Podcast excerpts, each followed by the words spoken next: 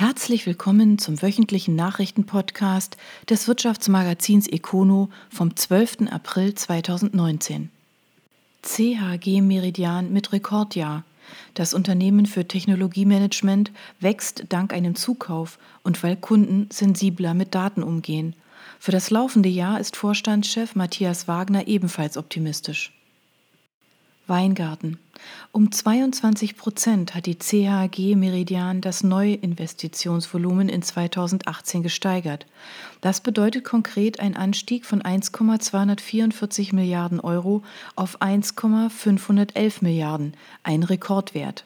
Das Plus geht nach Angaben von Matthias Wagner, Vorsitzender des Vorstands bei dem Technologieunternehmen, zu 15 Prozent auf organisches Wachstum zurück. Zudem hatten die Oberschwaben im vergangenen Jahr das australische Unternehmen Equigroup übernommen. Insgesamt lag der Anteil des internationalen Neugeschäfts bei 52 Prozent. Als Grund für das Wachstum nannte Wagner die fortschreitende digitale Transformation. Dabei zahlt sich unsere Geografie- und Technologiediversifikation aus. Hierdurch sind wir auch für zukünftiges Wachstum bestens positioniert. Zufrieden zeigte sich der Vorstandschef auch mit dem Konzernüberschuss, der stieg um rund 15 Prozent auf 66 Millionen Euro. Wobei CHG Meridian nicht allein mit neuen Technologien für Büro, Industrie und Medizintechnik erfolgreich ist.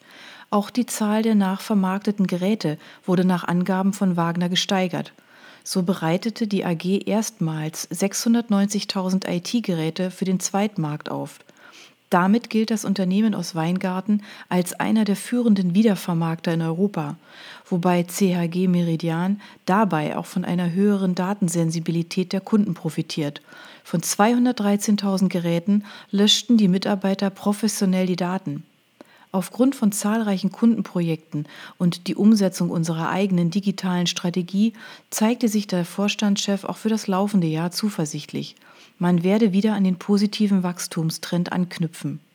CHG Meridian wurde 1979 als Computerhandelsgesellschaft, kurz CHG, gegründet und 1997 in eine AG umgewandelt. Heute betreuen die rund 900 Mitarbeiter gut 10.000 Kunden weltweit bei der Implementierung von IT-Systemen ebenso wie bei der Installation von Computertomographen in Kliniken. Die AG gilt als einer der führenden Banken und herstellerunabhängigen Dienstleister in Sachen Technologiemanagement. Kano kann kommen. Die Baustelle des neuen Einkaufszentrums in Singen wird jetzt noch sichtbarer. Singen. Im Herbst nächsten Jahres soll es schon eröffnen, das neue Einkaufszentrum Kano in Singen. 85 Geschäfte, 16.000 Quadratmeter Verkaufsfläche und eine Investition von rund 165 Millionen Euro. Jetzt beginnen die Hochbauarbeiten für das Megaprojekt, das das Stadtzentrum Singens prägen wird. Gut zwei Drittel der Verkaufsfläche von zweieinhalb Fußballfeldern sei bereits belegt, teilt Projektentwickler ECE e mit. Der Hamburger Konzern ist auf Konzeption und Betrieb großer Einkaufszentren spezialisiert. Meist sichert das Unternehmen sich dafür alte Industrie- oder Gewerbebrachen in den Innenstädten und hübscht diese dann mit einem wuchtigen Großprojekt auf. Dabei versucht ECE e stets eine Mischung aus Filialisten und regionalen Marken in die Ladengeschäfte zu bringen. So sind in Singen etwa Thalia, Edeka, die Drogeriekette DM und auch der Sportartikler Decathlon dabei. Ein Schwerpunkt in der Vermietung sind aber bekannte lokale Konzepte und Anbieter aus der Region, so die ECE. E. So wird im Kano etwa der örtliche BMW-Händler mit einem Konzeptstore vertreten sein. Für die verbliebenen Flächen sucht man weitere Hidden Champions des lokalen Handels. Unser Interesse gilt vor allem starken Händlern aus der Region, die dem Shoppingcenter einen Wiedererkennungswert verleihen und regionale Verbundenheit vermitteln, sagt Nils Hoffmann von ECE. E. Ein Neubau mit Visionen. Der Baudienstleister Freiler erstellt am Hochrhein einen Komplex für Radzentrum und Fitnessclub. Die Gemeinde verbindet mit dem Bau eine Hoffnung. Lauenburg. Mit dem symbolischen Spatenstich haben in Laufenburgs Gewerbegebiet Rütte West die Arbeiten für einen Neubau begonnen. Der Baudienstleister Freiler plant und erstellt schlüsselfertig für die Vision Hochrhein ein zweigeschossiges Gebäude mit insgesamt rund 4500 Quadratmetern Fläche sowie rund 2000 Quadratmetern Parkraum. Im Sommer 2020 soll der Neubau bereits bezugsfertig sein. Zur Investitionssumme gab es keine Angaben. Dafür ist schon klar, wer die Räume belegen wird.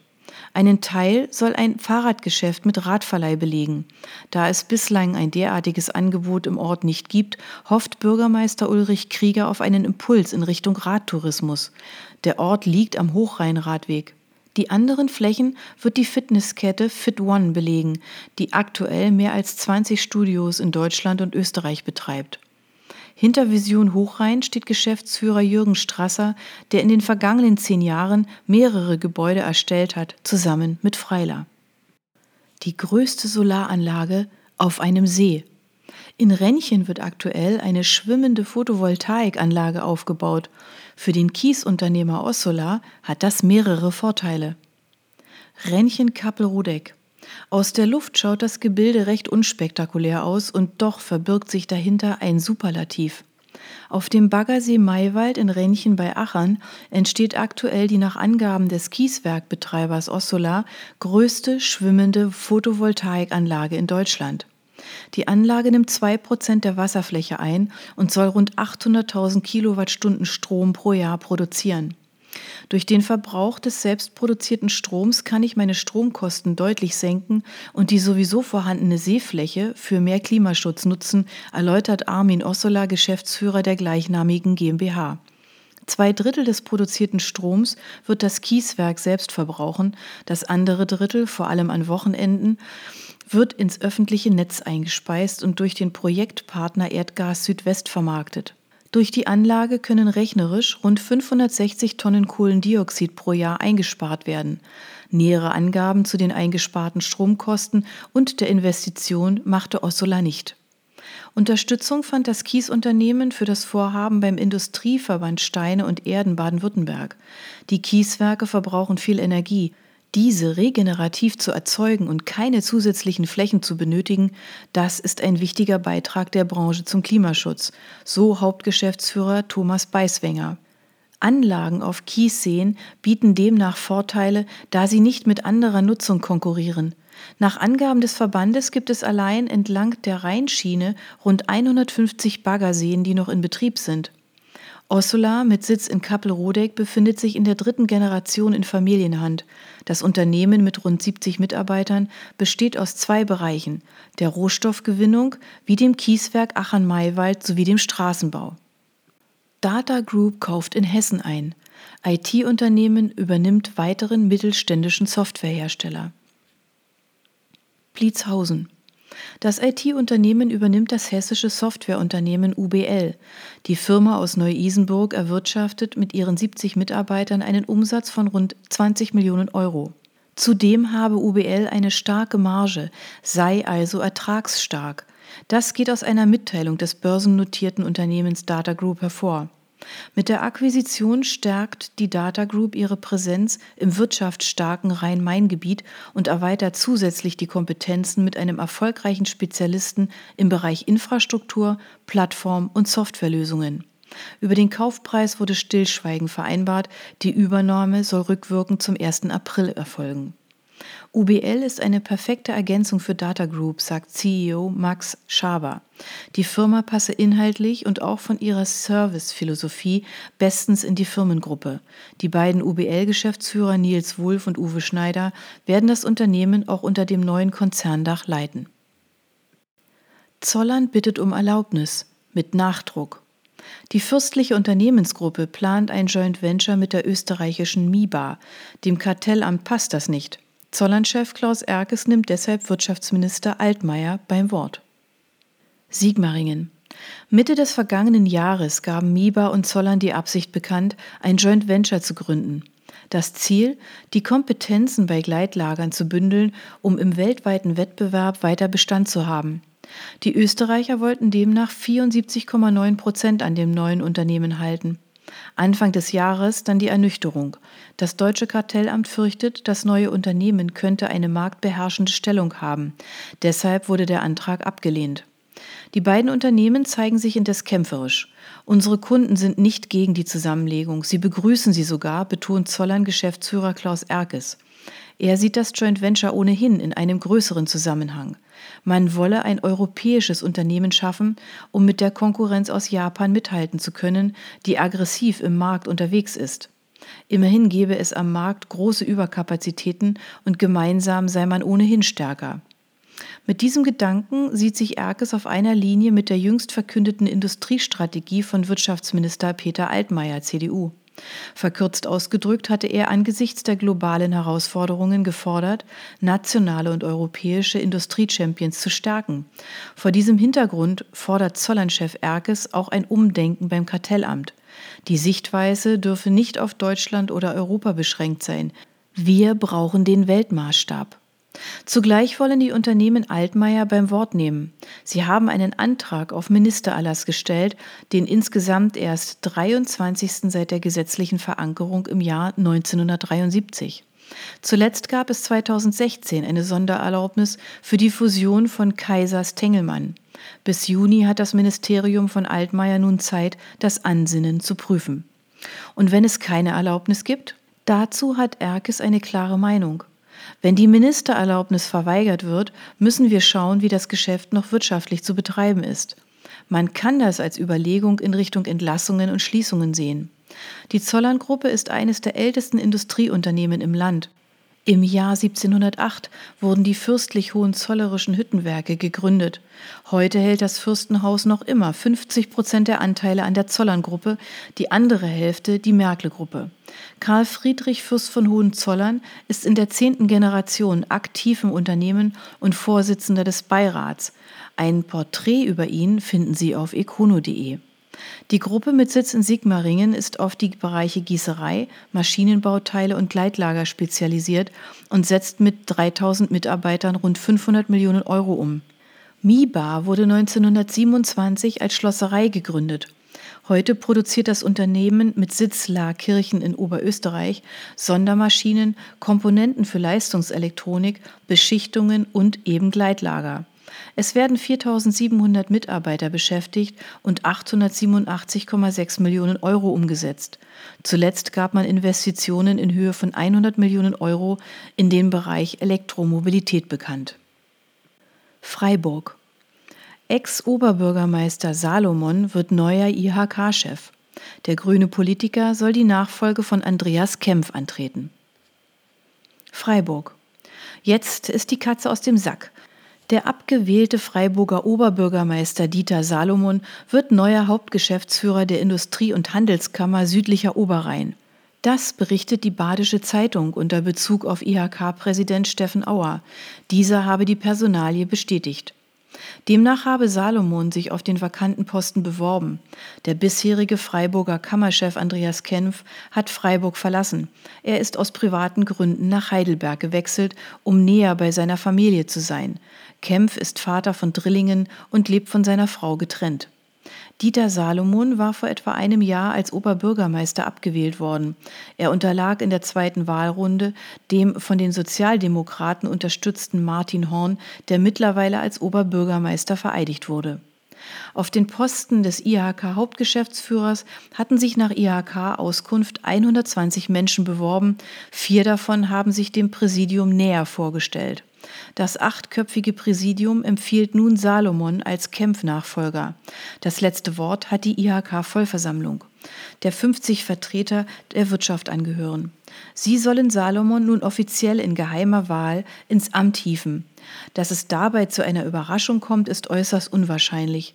Aktuell wird die Kammer übergangsweise von Alwin Wagner, Geschäftsführer und Leiter Standortpolitik, geführt. Wagner, dem auch Ambitionen auf den Chefposten nachgesagt wurden, muss dann ins zweite Glied zurücktreten. Lage bei Heckler und Koch entspannt sich. Der Waffenhersteller verhandelt mit den Mitarbeitern über unbezahlte Mehrarbeit als Beitrag zu einem Pakt. Die Gewerkschaft IG Metall hat viel drastischere Forderungen und lässt die Bilanz prüfen. Jetzt hatten die Mitarbeiter das Wort. Oberndorf. Nur eine knappe Mehrheit der IG Metall-Mitglieder unter der Heckler-Koch-Belegschaft hat dem neuen Pakt zugestimmt. Für die Gewerkschaft ein Zeichen der Unzufriedenheit der Mitarbeiter mit Geschäftsführung und Inhabern. Damit stimmten die Gewerkschafter für die Ausweitung der Wochenarbeitszeit um zweieinhalb auf 37,5 Stunden ohne Lohnausgleich. Und sie verzichten auf die übliche Einmalzahlung. Der Vertrag hat eine Laufzeit von 24 Monaten und beinhaltet eine Reihe von Ausstiegsklauseln. Zugleich hat das Unternehmen laut IG Metall Investitionen in zweistelliger Millionenhöhe in den Standort zugesagt. Inwieweit sich damit die Lage rund um das angeschlagene Unternehmen beruhigt, bleibt abzuwarten. Immerhin hatte die Gewerkschaft die Verhandlungen mit markigen Tönen begleitet. Am Ende wurde bekannt, dass die Geschäftsführung von Heckler und Koch sowie die Arbeitnehmervertreter über Mehrarbeit und einen Gehaltsverzicht verhandeln. Auf der Forderungsliste des tarifgebundenen Unternehmens stehen zweieinhalb Stunden Mehrarbeit pro Woche sowie der Verzicht auf 400 Euro. Ein Sprecher bestätigte die Verhandlungen, nannte aber keine Details. Derzeit arbeiten wir an einem umfangreichen Innovations- und Wachstumspakt unter Einbindung aller Stakeholder von Heckler und Koch. Am Stammsitz arbeiten rund 800 Mitarbeiter für den Waffenhersteller. Bei diesen hält sich die Begeisterung über die Verhandlungen erwartungsgemäß in engen Grenzen. Von Seiten der IG Metall wird die Stimmung so beschrieben. Unsere Mitglieder sind total wütend. Tenor? Man würde nicht einsehen, warum man ausbaden solle, was die Geschäftsleitung und Eigentümer verbockt hätten. Es wird sogar überlegt, ob Geld aus dem Unternehmen rausgezogen worden sei. Ein Indiz, das Auftragsvolumen ist im positiven Sinne so hoch, wie es der Investitionsstau im negativen ist. Die Mitarbeiter berichten demnach, außer der Kantine ist alles überholungsbedürftig. Prüfen lassen sich derlei Anwürfe nicht. Heckler und Koch ist traditionell ein sehr verschwiegenes Unternehmen. Als ein Geschäftsführer dies ein wenig aufweichte, war er kurz darauf nicht mehr in der Position. Davon abgesehen sorgen die Oberndorfer bereits seit Jahren aufgrund der Finanzen für Schlagzeilen. Zudem scheint nach wie vor die Eigentümersituation nicht ganz durchsichtig zu sein. Und Heckler und Koch hat aktuell einen Prozess verloren und muss 3,7 Millionen Euro zahlen, wobei das Unternehmen gegen das Urteil Revision eingelegt hat.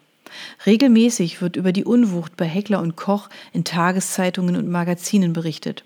Allerdings beschäftigt die Gesamtsituation des weltweit bekannten Unternehmens auch die IG Metall und die hat das nach eigenen Angaben kollektiv geführte und unabhängig finanzierte IMU-Institut in Stuttgart mit der Analyse der Heckler- und Koch-Bilanz beauftragt. Das Portal Neue Rottweiler Zeitung hat zuerst darüber berichtet, eine direkte Bestätigung der Gewerkschaft liegt noch nicht vor. Das Ergebnis der Prüfung ist demnach ernüchternd. Heckler und Koch befindet sich kurz vor der letzten Stufe einer Krisenentwicklung, sprich der Insolvenz. Eine Stellungnahme des Unternehmens liegt bislang nicht vor.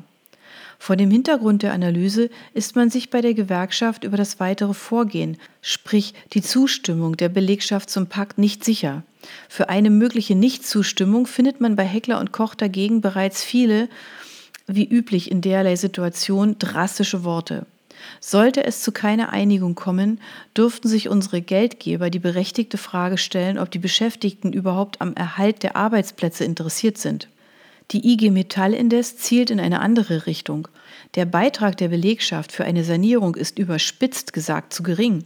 Deshalb brauche es einen Schuldenschnitt, um Heckler und Koch überhaupt wieder zukunftsfähig zu machen. Das wiederum dürfte die Gläubiger weniger freuen. Man darf gespannt sein, wie dieses Kräftemessen ausgeht. Fels übernimmt Pforzheimer Maschinenbauer. Die Übernahme bedeutet auch den Abschied der langjährigen Geschäftsführer. Pforzheim Königsbach-Stein. Die Felsgruppe aus Königsbach-Stein übernimmt den Pforzheimer Maschinenbauer HMP. Das gaben beide Unternehmen jetzt bekannt. Bei HMP sind aktuell 280 Mitarbeiter beschäftigt. Sie sollen allesamt übernommen werden. Auch die beiden Standorte in Pforzheim würden erhalten, so die Aussage von Fels. Die Felsgruppe hat ihren Sitz im Enzkreis und beschäftigt weltweit rund 800 Mitarbeiter. Vor zwei Jahren wurde die Firmengruppe vom Schweizer Investor Capvis übernommen. Diese öffnet nun erneut die Kriegskasse. Durch die HMP-Übernahme erweitert Fels sein Angebot. Neben dem Rundkneten und Axialformen hat HMP noch das Walzen im Sortiment. An der Spitze des Pforzheimer Traditionsunternehmens steht jedoch ein Umbruch an. Bernhard und Frank Müller werden HMP verlassen. Sobald die Übernahme abgewickelt ist, soll das Management von Fels kommen.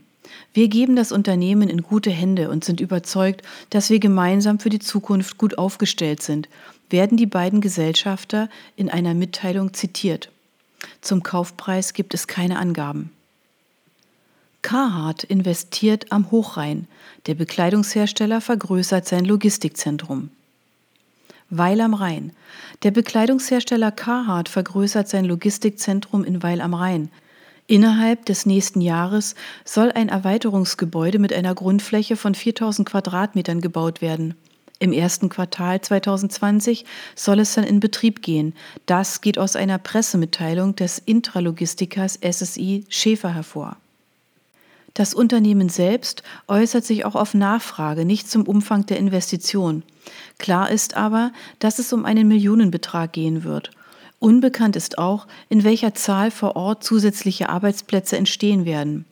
Notwendig geworden sei die Investition, weil von Weil am Rhein aus 70 eigene Läden, 11 Outlets sowie auch das wachsende Geschäft aus dem Onlinehandel bedient werden. Die neue Halle ist so konzipiert, dass sie noch erweitert werden kann. Auch das bestehende Logistikzentrum wird modernisiert. Investor übernimmt AMT Schmidt, der Antriebstechniker bekommt einen neuen Eigentümer. Sauldorf Krumbach. Die Investmentgesellschaft Odewald übernimmt den Antriebstechniker AMP Schmidt aus Sauldorf Krumbach, Landkreis Sigmaringen. Das Unternehmen macht sich durch den Verkauf auch fit für den Übergang in die nächste Generation.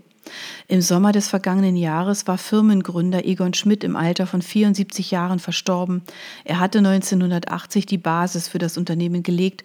Damals war die Firma ein Lohnfertiger in der Metallverarbeitung. Über die Jahre hat sich daraus ein Komplettanbieter für Elektromotoren, Getriebe, Elektromagnetbremsen und Sonderantriebe entwickelt. Klinik im Hochschwarzwald ist verkauft. Die Privatklinik Friedenweiler gehört nun einem großen Immobilieninvestor. Friedenweiler. Die Privatklinik Friedenweiler hat einen neuen Eigentümer. Wie der Immobiliendienst Thomas Daly berichtet, gehört die psychiatrische Klinik nun dem US-amerikanischen Investor Principal. Dieser habe das Haus für seinen Pflegefonds gekauft. Zum Preis werden dabei keine Angaben gemacht.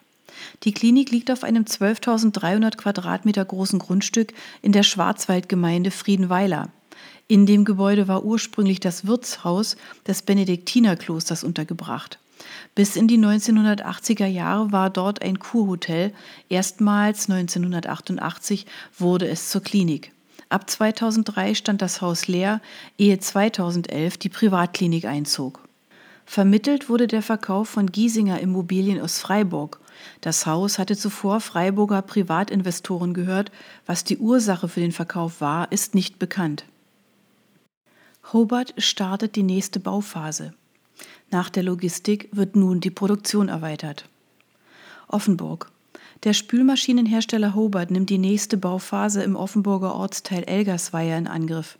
Erst vor kurzem hatte das Unternehmen sein Logistikzentrum für Ersatzteile verdoppelt.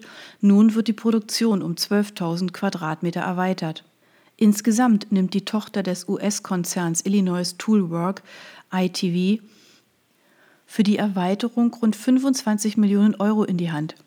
Die Investition in die Werkserweiterung ist auch Bestätigung der erfolgreichen Arbeit, die in Offenburg geleistet wird, sagt Hobart-Geschäftsführer Axel Beck.